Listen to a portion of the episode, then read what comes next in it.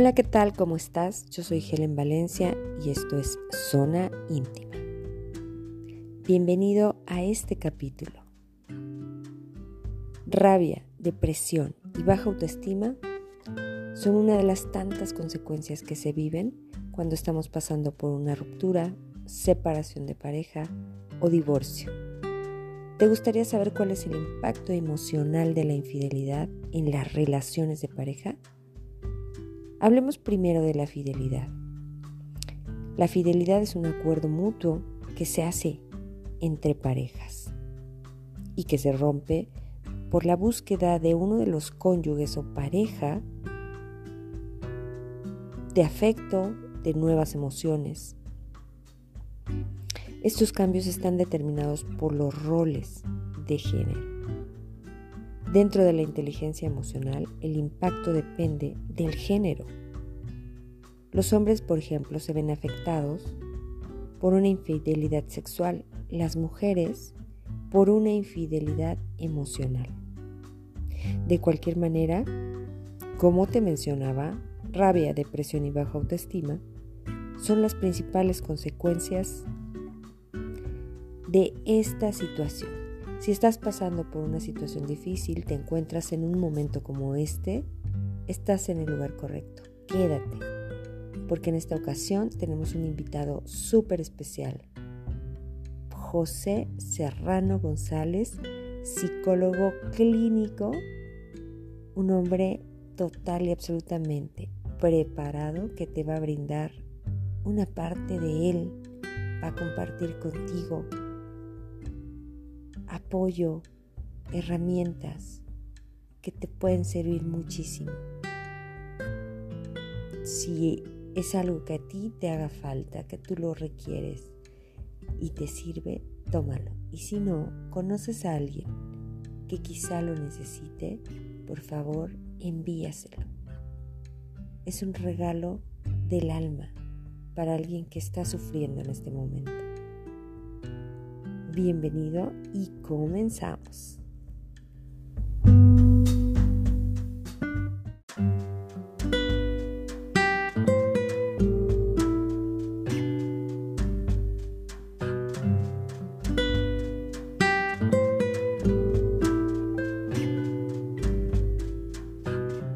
Hola, ¿qué tal amigos? Yo soy Helen Valencia y esto es Zona Íntima. Bienvenidos y bienvenidas a este capítulo titulado Cartas a mi pasado. Quiero mencionarte que todas las cartas que te voy a narrar aquí son de anónimos. Espero te gusten y quizá alguna de esas historias sea muy parecida a la tuya, desde lo más íntimo de mi corazón directo al tuyo. Comenzamos. Ella era una chica soñadora, ingenua, bondadosa. Tenía el corazón lleno de ilusiones. De pronto, una de esas tardes,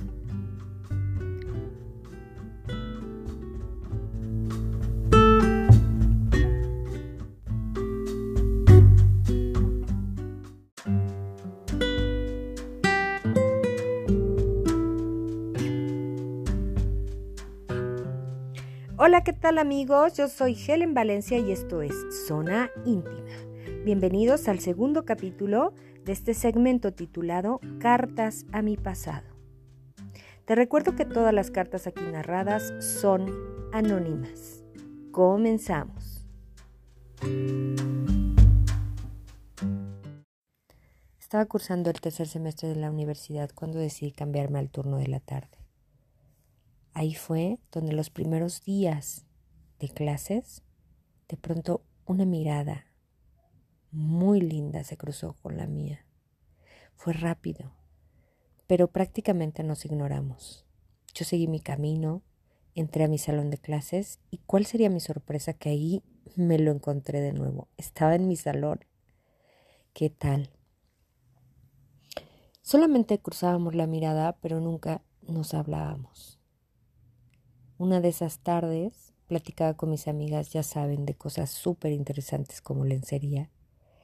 cuando él se acercó a la plática y se inmiscuyó en ella, lo cual me pareció bastante grosero. En eso alguien mencionó la ropa color beige, que a mí me parece bastante desagradable, y me retiré de la plática. Así transcurrieron muchos días, muchas tardes. Nunca nos hablábamos. Solo cruzábamos la mirada, pero había algo, no sé, una especie como de imán que me llamaba la atención de esos lindos ojos. Yo la verdad en esa época tenía muchos galanes, así que no me interesaba quién me miraba. Y además tenía muchos, muchos amigos. Siempre que llegaba, me estacionaba en la parte de afuera de la universidad y tenía un muñeco enorme. Era un tiger, muy bonito de peluche. No sé por qué mis amigos siempre, siempre sacaban el tiger. En cuanto yo subía las escaleras sonaba la alarma de mi coche. Fíjate qué punta de gañanes eran mis compañeros de la universidad. Pero les causaba mucha risa y yo los quería tanto que me reía cuando sucedía eso. Siempre tenía alguien con quien estar platicando alguien que estaba pendiente de lo que yo dijera o de lo que yo hiciera. Así que una mirada más pues no me hacía tanto ruido. Nunca me imaginé que esa mirada sería la que vería durante 25 años de mi vida. Una de tantas tardes no hubo clases y había un lugarcito muy bonito que se llamaba Los Artistas, muy cerca de la universidad, donde se reunían todos los chavos de la escuela. A tomarse la cerveza, el cafecito, a escuchar música, a gotorrear un rato, cuando no había clases, claro.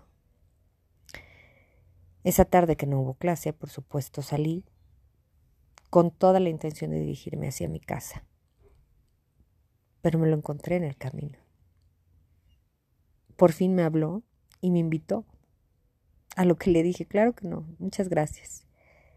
Insistió tanto que finalmente acepté no me desagradaba para nada. La verdad es que tenía una cara muy linda y, era simpático, ¿no? Ya platicando con él, pues no, no, no parecía tan mala gente.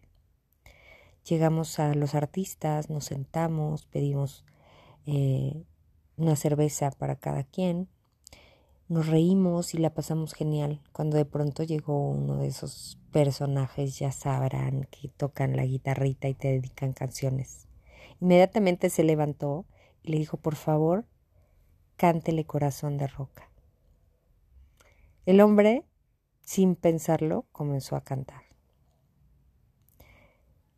Me causó mucha risa, pero al mismo tiempo me dio como una especie de emoción. No sé por qué. En fin, terminó la canción, nos reímos, disfrutamos y nos salimos. Él se acercó a mí de pronto en un momento así como que rápidamente antes de que yo me fuera y sin más me besó. No lo hubiera hecho jamás, porque ese beso marcó la diferencia en mi vida. Ese beso fue el que me convenció de comenzar una vida junto a él. Así comenzamos como novios, seguimos Apenas teníamos tres meses cuando él de pronto me dijo, te amo, quieres casarte conmigo, quieres ser mi esposa. La verdad es que yo no tenía contemplado casarme, no quería, era algo que pensaba postergar durante mucho tiempo. Pero no sé por qué le dije que sí. Y así comenzó. Pronto les avisé a mis padres que iba a casarme.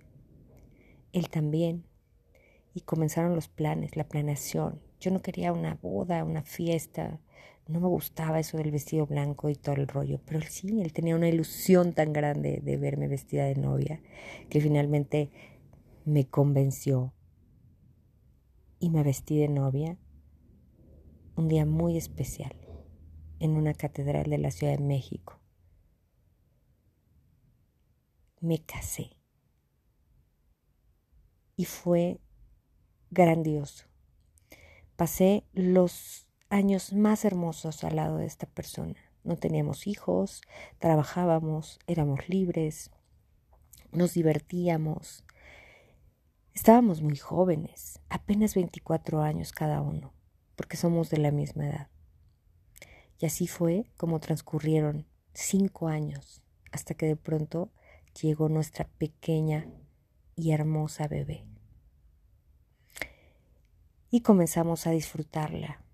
Cuando ella nació nos trajo felicidad, amor y a nuestras familias también. Sí, nosotros habíamos planeado no tener bebés hasta después de mucho tiempo, pero cuando ya teníamos tres años de habernos casado, decidimos intentarlo y, oh Dios, fue muy complicado. Tardé dos años más para poder tener a, a, la bebé, así que el día que ella llegó nos llenó de felicidad, de alegría, de satisfacción y la disfrutamos muchísimo. Además, preciosa ella. Le pusimos un nombre muy lindo.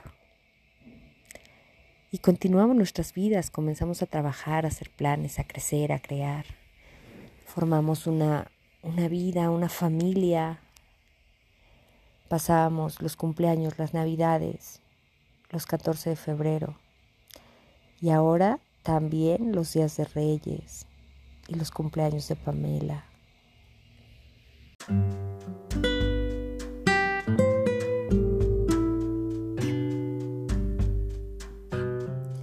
Así transcurrieron los días, los meses y los años. Tuvimos una relación bastante hermosa. Claro que teníamos conflictos, por supuesto. De pronto teníamos nuestras altas y a veces nuestras bajas, como todo matrimonio. Pero íbamos muy bien.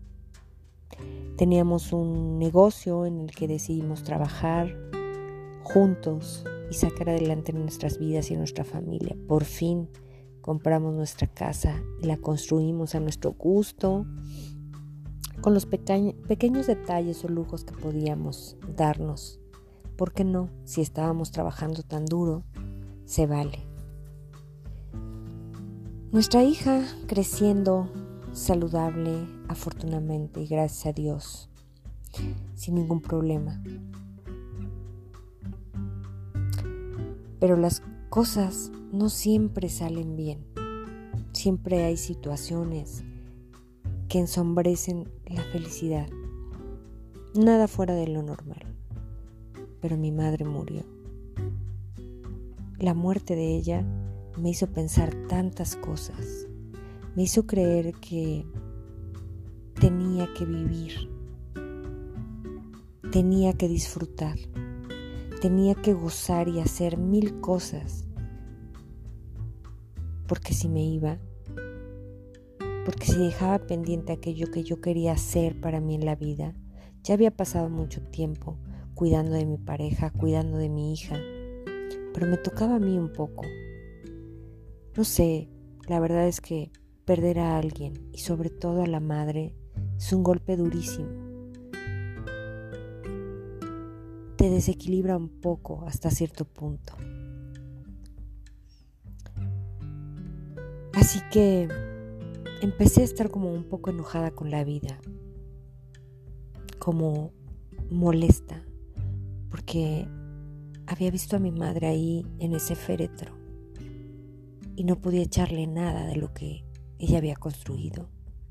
Trabajó muchísimo, sacó adelante una familia grande, pero no podía llevarse nada. Y eso me asustaba muchísimo. Quería llevarme puesto en esta vida todo lo que hiciera y todo lo que trabajaba para sentir que el día que me fuera, pues no me faltara nada. Así que comencé a trabajar, tuve diferentes trabajos, muy interesantes, pero mi pareja no estaba de acuerdo. Creo que hasta cierto punto se sentía como en competencia, ¿no? Y no es que fuera machista como tal, pero muchas veces las enseñanzas, la educación de los padres pesa tanto. Y él venía de una familia donde su papá, pues sí era un poco machista, y su mamá sumisa, una mujer de casa que se dedicaba a los hijos, a la familia, un trabajo poco remunerado, pero súper valioso para los seres humanos. Tal vez eso fue algo que que lo marcó a él en la vida. Verme trabajando lejos de casa para él fue muy duro, pero yo estaba aferrada y decidida a continuar con mi vida. Así que dejé el negocio, me retiré y comencé a trabajar por mi cuenta. Pero no me, no me percaté de qué era lo que sucedía. De pronto comencé a sentirlo ausente, lejano.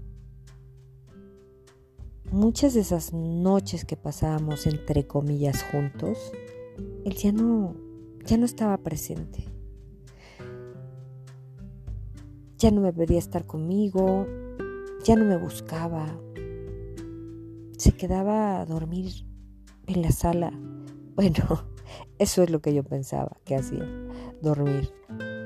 Con el tiempo me di cuenta que no dormía. Yo lo noté extraño, pero la verdad es que no fue algo que me preocupara porque lo consideraba siempre un hombre fiel, una pareja que me amaba y que, que no se atrevería jamás a traicionarme. En ese tiempo teníamos un negocio que era bastante bueno, muy próspero, nos iba muy bien económicamente, creo que estábamos súper, súper tranquilos en la parte financiera. Habían pasado eventos y situaciones que a mí me habían movido muchísimo y como que mi mente estaba en otro lado, no me di cuenta. Pero él se involucró con una empleada, una de las obreras, un personaje sin chiste, una persona pues que para mí no tenía pues nada especial ni particular. Me parece que tenía algo, algo interesante para él. Al ser una de las empleadas y de tan bajos recursos, porque era una mujer de estrato muy humilde, casada y por supuesto con dos hijos. Bueno, para no hacerles el cuento largo y este relato no sea pesado, uno de esos días en los que se me hacía extraña su actitud, llegó a bañarse rápidamente, ya muy tarde, como a las 7, 8, comentándome que iba a haber un cliente. Pero yo conocía a todos los clientes y francamente me pareció extraño. Así que decidí tomar un taxi y seguirlo. Pedí un taxi, lo tomé, él ni siquiera se percató que yo iba detrás de él cuando lo vi con esa persona. Lo vi acercarse a ella y besarla. Mis ojos no podían creer lo que yo estaba viendo. No era la forma, no era lo que yo esperaba. Todos los sueños y las ilusiones estaban destruyéndose en un momento como si una torre gigantesca se desplomara No podía ni siquiera respirar. Perdí, no sé, el control es como, como si mi mente se hubiera nublado impresionantemente. El taxista donde yo iba me vio tan afligida que me dijo, señora, por favor, ya lo vio, la llevo a su casa. Imagínense la preocupación de un hombre que ni siquiera había visto nunca en mi vida un hombre al que le había pagado por seguir una camioneta. Y estaba preocupado. ¿Cómo me vería? Comencé a llorar desesperadamente. Finalmente, el taxista me convenció y me trajo de regreso a mi casa. Ni siquiera me cobró. Llegué a mi casa muy tranquila, sí, llorando, desesperada, pero tranquila. Me subí a mi recámara y no dije absolutamente nada. Esperé hasta la una o dos de la mañana cuando lo escuché que llegó. Se metió a mi cama. Se durmió junto a mí. Y yo no podía creerlo, no podía creer lo que estaba sucediendo. Yo pensé que era una pesadilla, era real.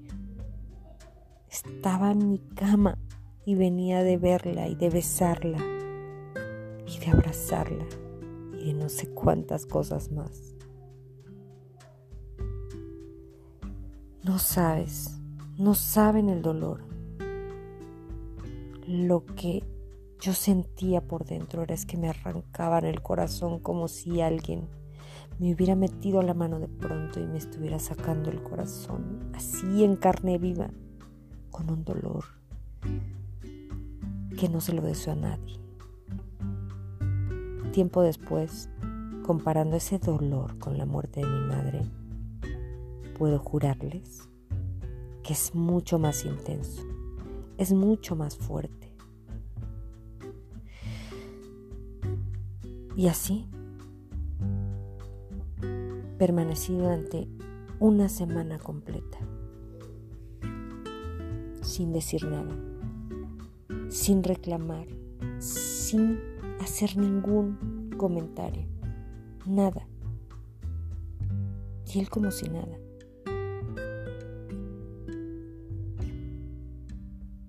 De verdad, es un dolor que yo no le deseo a nadie.